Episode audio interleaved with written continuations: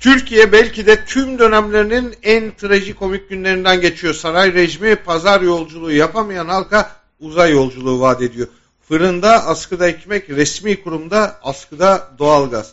Kabine toplantısında fezaya seyahat var. Erdoğan tarihinin en boş kabine toplantılarından birini yaptı. NATO kapsamındaki altı boş efelikleri saymazsak ortaya iki günden başlığı çıktı. Biri çok eğlenceli. AKP'li Cumhurbaşkanı Erdoğan 550 bin yoklama kaçağına bedelli askerlik önerdi. Muştu verdi. Müjdenin meali evlere şenlik Erdoğan istemeye doymadı. Gençlere diyor ki para verin belimizi, oy verin sandığı doğrultalım. Bu ülke yönetmek değil, günübirlik yaşayarak el avuç açıp yalvarmak. Kabine toplantısında bir mavi boncukta mahkumlara açık cezaevi izniyle dağıtıldı. Bir af kararı ile sandığa oy devşirme planı da gündeme gelecek mi? Bunu zaman gösterecek. O bomboş toplantının en eğlenceli kısmı feza yolculuğuydu. Bir Türk uzaya gidecek. Elbette belli kriterleri var. Kurumlarda liyakat, okullarda müfredat, üniversitede tedrisat kalmamış. Yarım asır geriden uzay yolculuğu başlıyor. İşin en arızalı tarafı ise Erdoğan'ın Ankara İstanbul arasına bilet alamayan yurttaşı böyle çıkışlarla kandırdığını düşünüyor olması.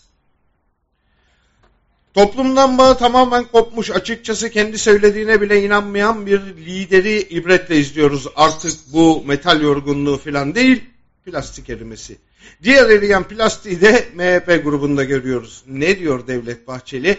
CHP mitinginde her yer kandil, her yer direniş sloganları atıldı. Cumhur İttifakı bileşenleri değil artık ülkeyi yönetmeyi, vasat bir troll olmayı bile beceremiyorlar. Tam bu noktada onların tabiriyle Bay Kemal vitesi arttırdıkça arttırıyor. Elektrik eylemi, Sadat ifşası ve çetede yarattığı korku derken yeni bir çelmeyi de AKP bürokrasisindeki kırılmayı derinleştirmek niyetiyle taktı. Kılıçdaroğlu daha önce de benzer gözdağını hem beşli çete hem de yatırımcı Arap sermayesine karşı vermişti.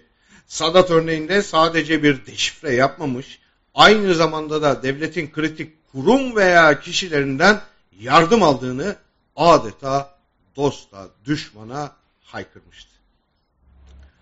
O uçağın kapıları size açılmayacak ifadelerin anlattığı çok kritik bir nokta var. CHP lideri ayağınızı denk alın çöken bu rejimin altında kalacak ve kaçamayacaksınız diyor. İşbirlikçileri sadece ittifaktan ayrılmaya değil, makul bir düzeyde ifşaya ve itirafa zorluyor.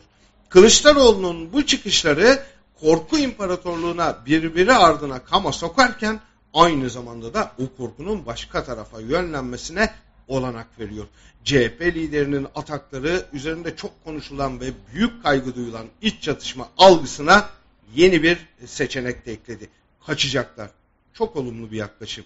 AKP ve MHP içindeki eriyen iki plastik dinozora son konuşmalarına ve Kılıçdaroğlu'nun ard arda çıkışlarına bakınca insanın aklına ister istemez o soru geliyor.